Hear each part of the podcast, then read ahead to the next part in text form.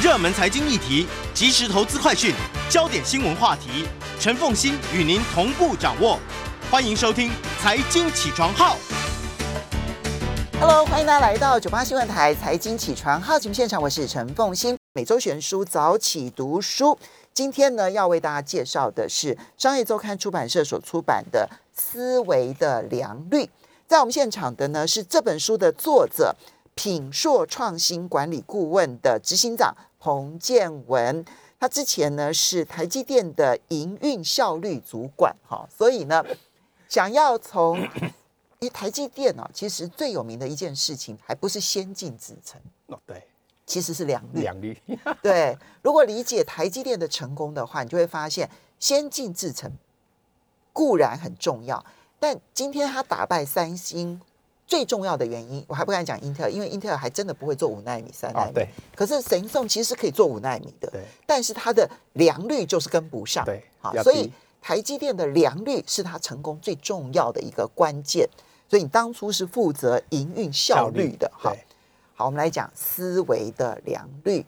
嗯，建文，我们现在来讲说你的生涯当中，你在台积电很长的时间，对，然后接着出来呢，担任这一个企业顾问的这个角色，哈，嗯，为什么会想要做这样的选择？好，呃，奉新节早，那各位听众大家早哈，我是思维良率的作家，我叫彭建文，那非常开心今天来跟大家分享思维的良率哦。那刚刚凤欣姐讲的那个问题是，我每次在企业上课的时候呢，很多主管都会问我说，你在台积电不是好好的吗？你干嘛出来？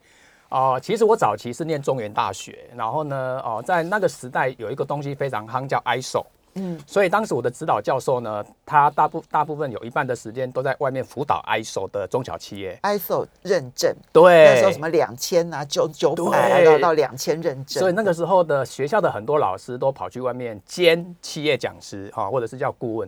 那身为学生的我，我就耳濡目染，我发现哎、企业讲师蛮好玩的，所以我进台积其实蛮想说有一有一天我可以离开台积，成为企业讲师。所以你的人生目标是企业讲师，而不是进入台积电。哦，不是，真的真的你气坏很多人。没有没有，当时进台积其实是我一个手段啦。对，那目的是要成为讲师，但是一进去之后发现台积的福利非常好。对，所以一年、两年、三年、四年，其实我也是在台积做了十年时间才离开台积。我本来的想法是，是不是工作个三年就要离开了？嗯，结果发现台积的东西太多可以学了。对哈，除了薪水非常高，福利非常好，而且它的价值观非常的，呃，它的价值观对我的人生跟生活感，呃，我觉得影响蛮大的。嗯，对对对，所以你进入台积电，等于是为自己呢进入一次价值的 ISO 认证，人生价值算哦算哦，因为我在台积，我大概第一个他的愿景、他的承诺、他的创新，对对我现在的创业跟企业讲师的养分，其实是呃加分非常多。嗯，对，但是在台积电工作就能够出来当企业讲师吗？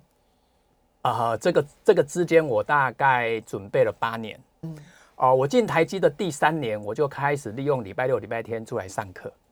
对，OK 哈、因为成为一个企业讲师，我觉得台积电它有点类似一个萝卜一个坑。对，所以呢，我当时想说，如果我要在未来成为企业讲师，我必须在台积要有一些成就。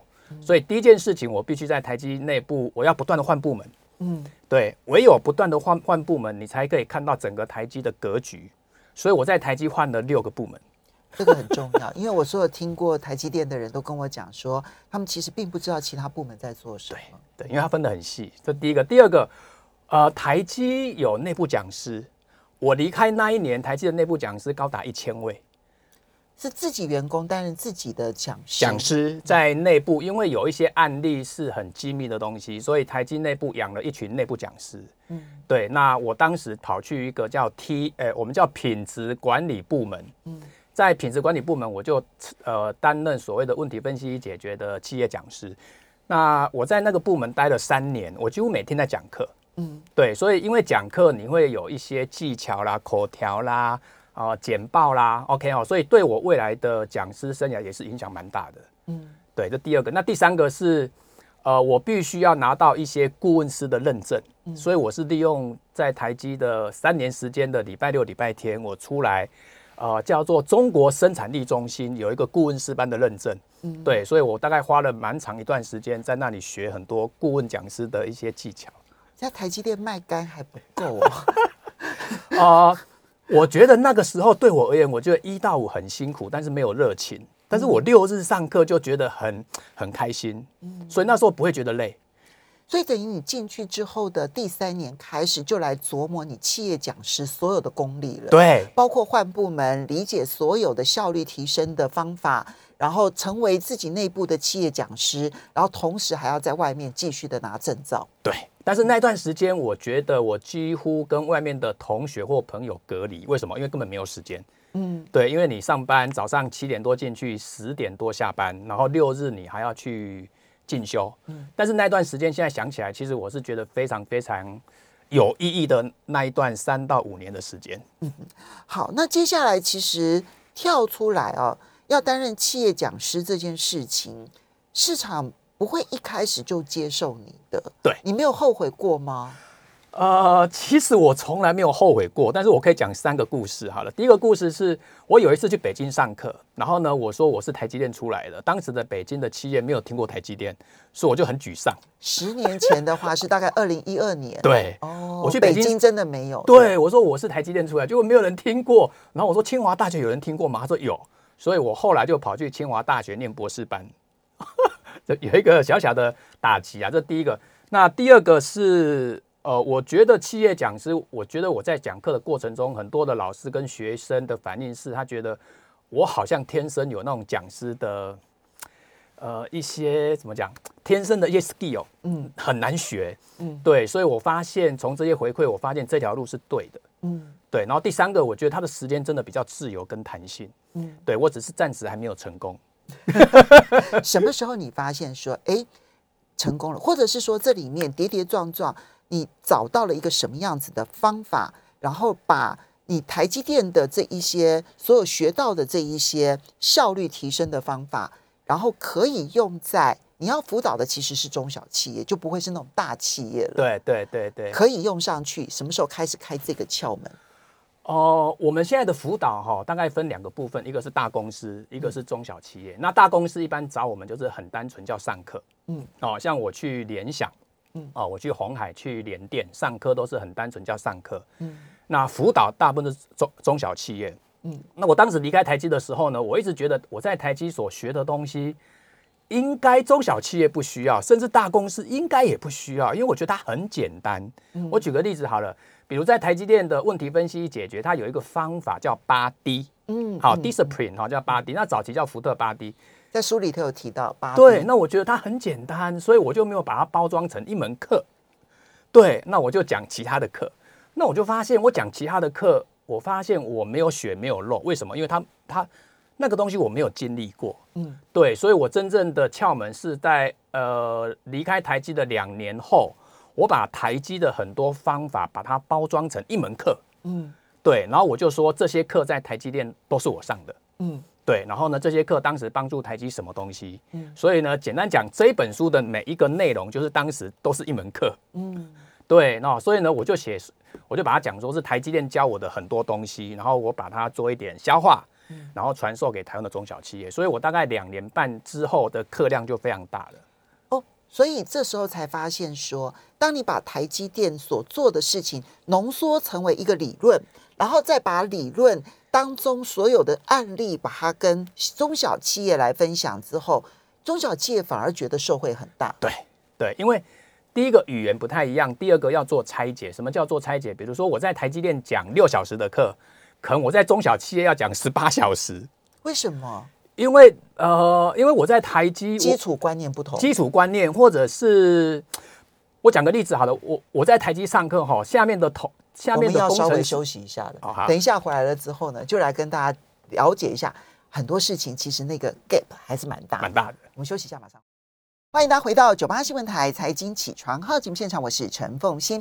在我们现场的呢是品硕创新管理顾问执行长彭建文。那也非常欢迎 YouTube 的朋友们一起来收看直播。每周选书早起读书，今天他介绍的这本书，他自己所写的《思维的良率》，由商业周刊出版社所出版呢、好，所以建文，你离开台积电。其实即便是到现在，你的 你的收入远比你在台积电少很多，对不对？哈，现在吗？嗯，现在应该差不多，哦哦，差不多了。但是啊、呃因为如果你继续留在台积电，就不止啦。差不多，对，因为呃，因为慢慢的讲师有一点知名度，所以我们可以拉高讲师费。好，那呃，我你刚刚提到一个很大的一个关键，就是你把你台积电里头所学的，哈，以及你因为你当时也在台积电里头自己是内部讲师嘛，对对所以你在各个部，然后你经过那么多部门所整合出来的那些观念，你后来呢，把它包装成为一个又一个的关键理论，对然后跟中小企业分享。对这时候你才发现说，原来你觉得理所当然应该知道的事情，对中小企业来说是这么重要的一些知识。对，好，我举个例子哈，呃，我讲会议管理好了哦、因为在台积电呢，我们几乎每天都在开会，然后我有算了一下哈，哦、我曾经在一天可能要开六次会。在台积电里，对，好一一天开六次，好，那我如果工作五天，那不就要开三十次？对，所以以前在我们开会呢，我们有一个很习惯的一个简单的一个一个一个一个习惯，比如说十点开会，其实我们九点五十五分就到了，嗯，对，然后所有东西都 ready 了。好，那今天要讲什么，大家都已经事先厘清了。好，十点开会，九点五十八分啊，我们的首席叫做处长，他一进来我们就开始开会，所以开会之前要开会的内容，你们都先都 ready 好了。然后你们一定会先看过吗？，对，都已经我们叫会前会，嗯嗯，OK，那那一次、两次、三次、四次，所以对我们而言，开会它已经成为一个很自然的 DNA。嗯嗯，结果我发现我去中小企业，有时候在辅导，我我看他们的开会，我发现天哪，怎么会差那么多？但是他觉得没有啊，彭老师啊，我们开会就是这样子啊。嗯，所以你必须从怎么开会开始。对，所以以呢，我就在呃，我就在这本书有提到会议，然后会议呢，我提供我们当时在台积的一个技巧叫 PFI。嗯好，那 P 就是英文叫 prepare，叫准备，所以所有的开会一定要事先准备，而且台积的事先准备要准备到百分之两百。嗯，因为你这里面有提到说，会议就是战场，如果没有预先做好准备，你一定被问倒。对，所以我们的 prepare 是你今天秀的投影片的每一个字、每一个图啊，图的 source 资料的来源，其实你要事先准备，而且你要准备这一页 PPT，你的老板会问什么问题。嗯，所以我们的 prepare 其实是非常非常的大的。嗯，好，那啊、P F F 叫聚焦，叫 focus，所以我们在开会哈、大概就给你十分钟、五分钟，讲完下一个，讲完下一个，所以那个 focus 就是强调你在讲的时候大概讲两页 PPT。嗯所以它很聚焦，所以对我们而言已经很习惯了 PPT。的聚焦讨论，其实这个聚焦讨论跟你那个八 D 工作法其实是相互融会贯通的。对对对对对。比如说我们在开会的过程中，然后呢，我们的主管就发现一个问题。好，那这个问题他一般他会问四个步骤。嗯，他会问第一个什么叫问题？嗯，建文，你告诉我为什么它是问题？描述问题。对你帮我描述一下。那描述呢，一定要有图，嗯嗯，要有证据。嗯 OK，好，这第一个好，那第二个呢？他会说，那有没有暂时对策？有没有暂时对策？嗯因为台积电哦，它发生问题之后，它不不太可能去等你花很多时间去找原因下对策，所以它第二个步骤一定要先下防堵。嗯对，然后第三个是什么原因？第四个是下什么对策？嗯 OK，这四个步骤大致上在明天你要整理出来，嗯报告给你的老板。对，好，PF，那 I 呢？I 叫 implement，叫做、我们把它叫追踪或完成或叫实现好了，就是开完会之后，台积有一个术语叫 AR，啊，叫 Action Request。嗯哎，请问这个 AR 要挂给谁？他意思说这个 owner 要挂给谁？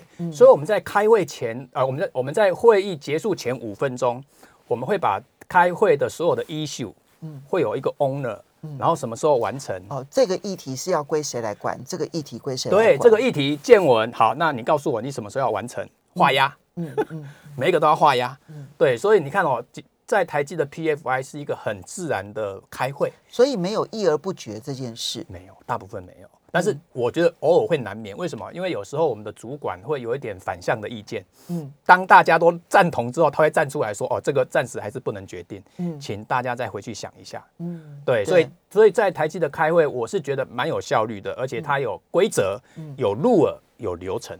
所以这就是你讲思维的良率当中，你这里面提到高效高准度的不败工作法里头，光是怎么开会，这个开会是公司的开会，你有一套流程，对不对？对好，那么如何的去让他事先预备的好，然后同时又可以聚焦，然后最后可以追踪，好，这一套流程。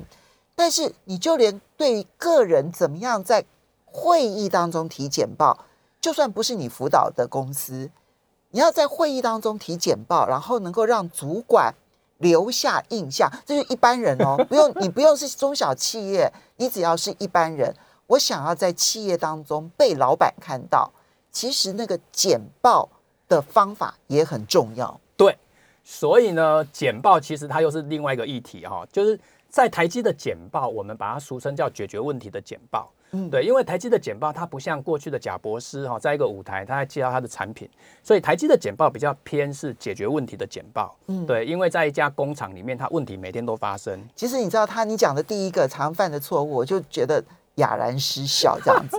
你说太多动画太华丽，这是错的，不可以这么做。哎我把简报做的漂亮都不对了。呃，应该是说那个场域啦，哈，那个场域，因为那个场域叫解决问题，所以你的简报叫做解决问题的简报。那既然叫解决问题的简报，而且你的时间只有五分钟，只有十分钟，光那个动画滴出来，其 老板会受不了。对，所以你倒不如你就先讲第一页 PPT，你就告诉你的主管问题是什么，对，然后原因是什么，那怎么下对策，然后附件再把它附上去就好了。所以你不要以为你设计了很多音效效果，然后就觉得这个简报很热闹，目的不是这个。对开会的会议就要解决问题。对，所以你的重点是你刚刚讲的，你现在要讲的第二个重点就是呢，你不要在前两页还看讲不到重点，对，所以你必须在前两页就把重点完全的说出来。这有点像是我们写新闻，你知道吗？哦，一我们新闻对规定是倒金字塔型，啊，对对对，最重要的放在最上面，最上面。然后接着次重要的放在其次，对，然后下面是就最下呃就一路一路往下。那这样子我们在编排的时候呢，如果如果空间不够的时候呢，从下面剪掉就好了。哦，OK OK，那读者就不会漏掉任何重要的。对对好。那回到我刚刚讲的，就是说光简报我们还有限定大小。嗯，对，因为字的大小、字的颜色，其实对一个会议上的东西啊，所以我常常发现很多中小企业他们在开会，其实我觉得只要做一点修正，其实它没有那么难。嗯对，只要有人教你，或者是你照着会议的一个流程，往往就是你的会议没有人定一个标准作业流程。嗯，对，好像就是有一个目的，然后就把一一一群人 call 来，然后 call 来之后，请问今天要干嘛？嗯哎，今天就要报这个，结果你就发现只有两个人对话，其他四个人是没事的。嗯，对，你这里面其实你个人在做简报的时候，有一点也是让我印象深刻的，就是当然要有数据是比较有说服力，对对，可是你附上去的那个数据，你懂不懂这个数据的意义？这个我们进台积第一天就会被，呃，我们进台积第一天，你会看学长在在台上做 presentation，那你就发现他报的任何一个数字，老板都会问你十二怎么来，嗯。你十八怎么来，嗯为什么十八点二？嗯为什么会有点二？你怎么算的？嗯，好，所以你要解释它，不好意思，只有一分钟让你解释，你不能解释乐乐等，然后下面人还是听不懂。嗯对，所以数字你要有佐证资料之外，而且你的你你的讲法跟说辞，嗯，尽量用很简单的东西来解释。所以这必须要事先演练。对你对于你所呈上的数字，每一个数字，你必须要考不倒。对，所以我才会说，在台积的会议，或者是我现在成为企业讲师跟辅导，我都我都告诉他，不要去讨厌开会。嗯你心态调整一下哈，思维跟想法调整一下，每一次的开会都是你学习的一个场域。那这个时候你在开会，你就会不断做笔记、提问，对，那你就会觉得在会议中的两个小时其实是没有浪费的。当然，开会有的时候会被问倒，哦，而然后你你的标题告诉大家说，开会如果被问倒的话呢，千万不要说事后回应你。OK，我我其实，在看到这个标题的时候，我有点有点想不通。我说，难道我立刻事后回应错了吗？你更积极耶！你们现 你们规定是什么？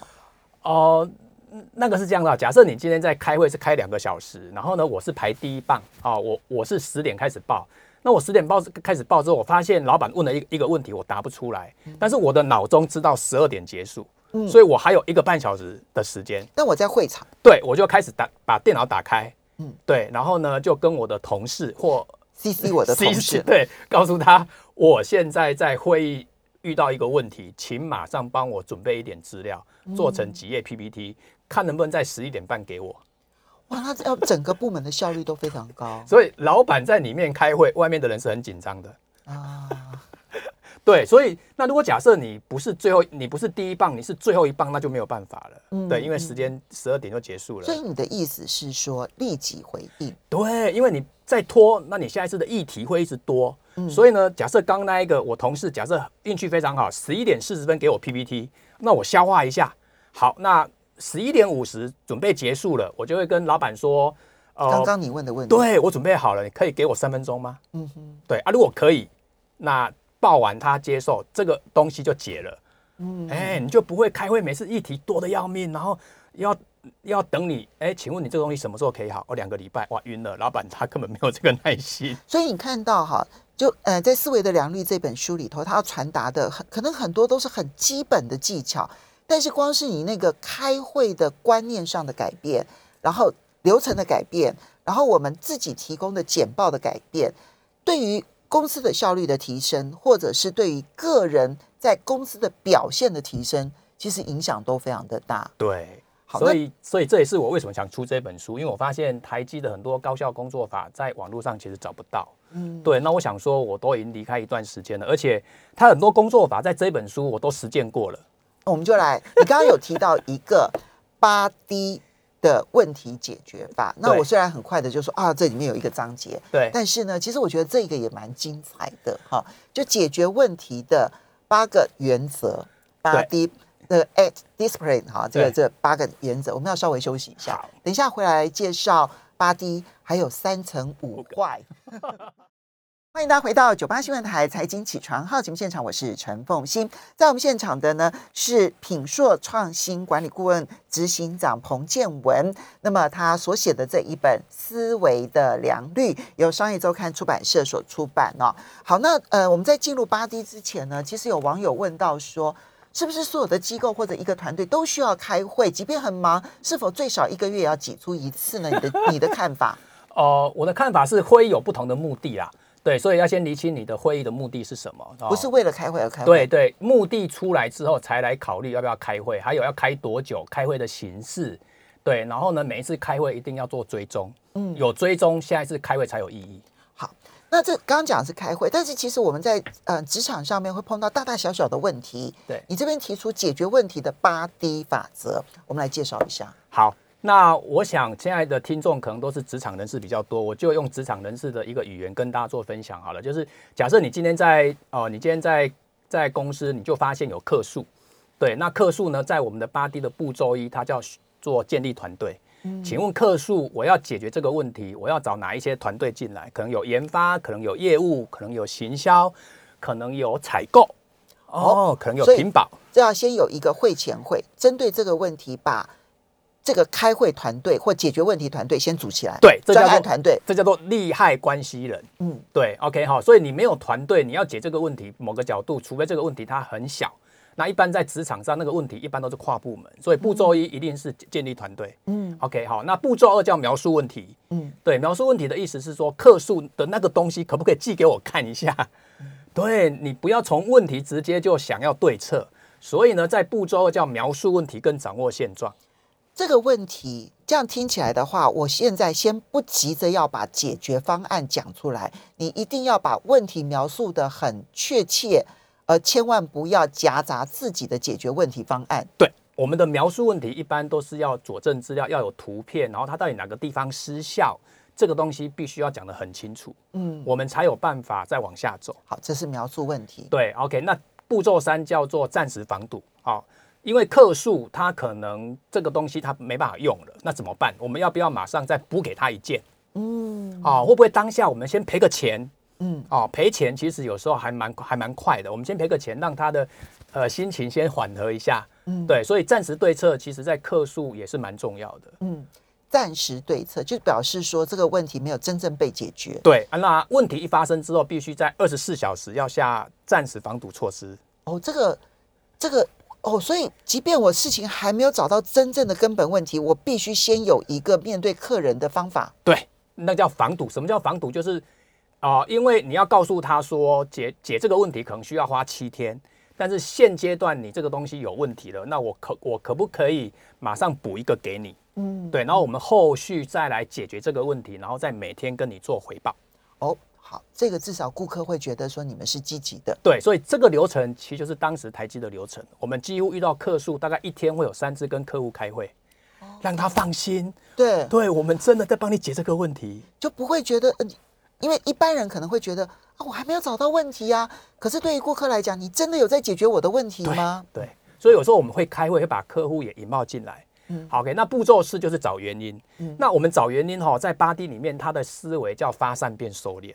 嗯什么叫发散变收敛的意思是说，很多人遇到一个问题，他的原因都很直觉，对，就是能力不够，嗯就是老板太固执。嗯 OK，你很单纯就想要两个原因，但是那个发散的意思是一个问题，你可不可以想出二十个原因？先天马行空。对，想二十个、想三十个、想四十个都没有关系，然后再像漏斗一样慢慢去收敛，砍掉几个，砍掉几个，最后只剩两个。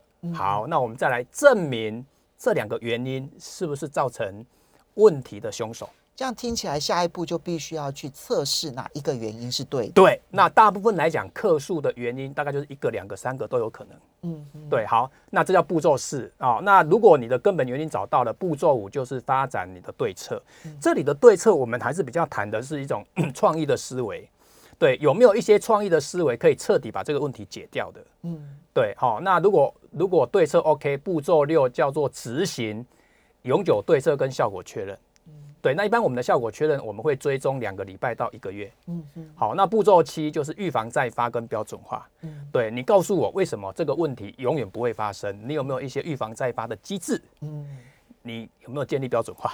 嗯这个叫做八 D，对不对？好，对，那当然，这样听起来我们都觉得很顺，对不对？哈，但是你会发现呢，其实从源头我要去建立团队这件事情，其实你在前面就已经先提到说，你要先建立一个整合的思维模式，好，就整合性思维模式，对，而不能什么问题都单点处理。哦，要全面。嗯如果你没有一个整合性思维模式，一个企业发生了问题，怎么可能组得了那个团队？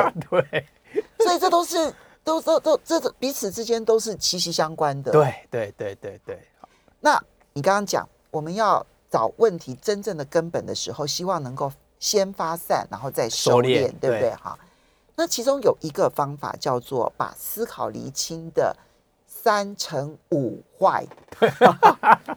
好。三乘五坏是这样啊，其实五个坏，我相信大家不陌生啊，就是为什么为什么为什么为什么哦，比如说大家为什么今天早起来听我们的节目哈、为什么哦？因为怎么样怎么样哈、这叫为什么？三乘五个坏指的是第一个为什么，就是真正发生问题的原因呐、我举个例子好了，今天今天我今天我睡过头了、o k 好，那我就问嘛，为什么我睡过头？因为闹钟没响，好，这叫做一个坏。嗯好，第二个坏指的是侦测。什么叫侦测？闹钟没响，为什么闹钟没响？那个电池没电，为什么电池没有告诉你它没电？所以第二个坏就是为什么电池没有电，你不知道。嗯哎、嗯那第三个坏是有没有可能你你昨天太晚睡了？嗯 OK，好，那第三个坏指的是系统。嗯对系统，也就是说你们家有没有家规？如果你们家有家规，搞不好十二点灯全亮，你就马上要睡觉了。好，所以三乘五个坏，第一个叫发生源，好，第二个坏叫做哦侦测源，第三个叫系统源。所以那个三的意思是指有三个面向来问坏，标准答案。同一个问题，至少要从三个面向来问为什么。对，因为以前我们很习惯只有一个面向，就是发生问题找原因，这叫一个面向。嗯第二个面向是这个问题为什么跑到客户端被客诉了？对，这个叫做系统这个叫做呃侦测员。侦测员。对，或或叫流出员，或叫逃脱源。嗯系统的意思是说，你们公司不是有通过 ISO，你们公司不是常常在开会，有没有什么公司的管理机制、系统机制出了问题？好，所以从原因，从出去，然后到系统过程，三个面向去问坏，对而且每一个面向要问五次坏。对，三乘五十五个，所以这个是在二零零七年、零六年台积电推的一个工具，哦，所以那真的叫做打破砂锅问到底，而且很辛苦哦。第二个面你知道，你要你要你那个打破砂锅呢，还要拿铁锤去打三个洞。对，而且三个面向还要下不同的永久对策。所以，嗯，刚刚我们提到那一整套的思维逻辑啊，从最源头的要有一个整合性思维，而不是问题发生了就先把这个点给堵住。对，光这一件事情，可能在中小企业就要上好几堂课了吧？呃，要看中小企业他们的决心啦、因为其实现在很多中小企业他们还是认为上课其实是蛮奢侈的。为什么？因为只要一上课，他们的工作就会偏离掉一天。嗯它不像台积哈，台积有代理人制度，嗯，所以我们去上课其实是有人代理的。对，中小企业没有代理人制度，所以呢，在中小企业，我觉得上课可能没有办法，也可以上很多天。最好的方法还是用辅导的方式，我觉得会比较好。哦 OK，因为听是一件事，做又是做一件事。所以呢，你从有整合性思维，然后接着到你嗯、呃解决问题的方法，要整体的有一套逻辑下来之后，你就会发现说哈，其实坦白说，我们刚刚讲的都是听起来都觉得好合理，可是等到问题一发生的时候就乱了，乱了，对所以它就必须形成行为模式。对。所以呢，呃，为什么公司它还是要有一些制度跟规章，形成一个文化？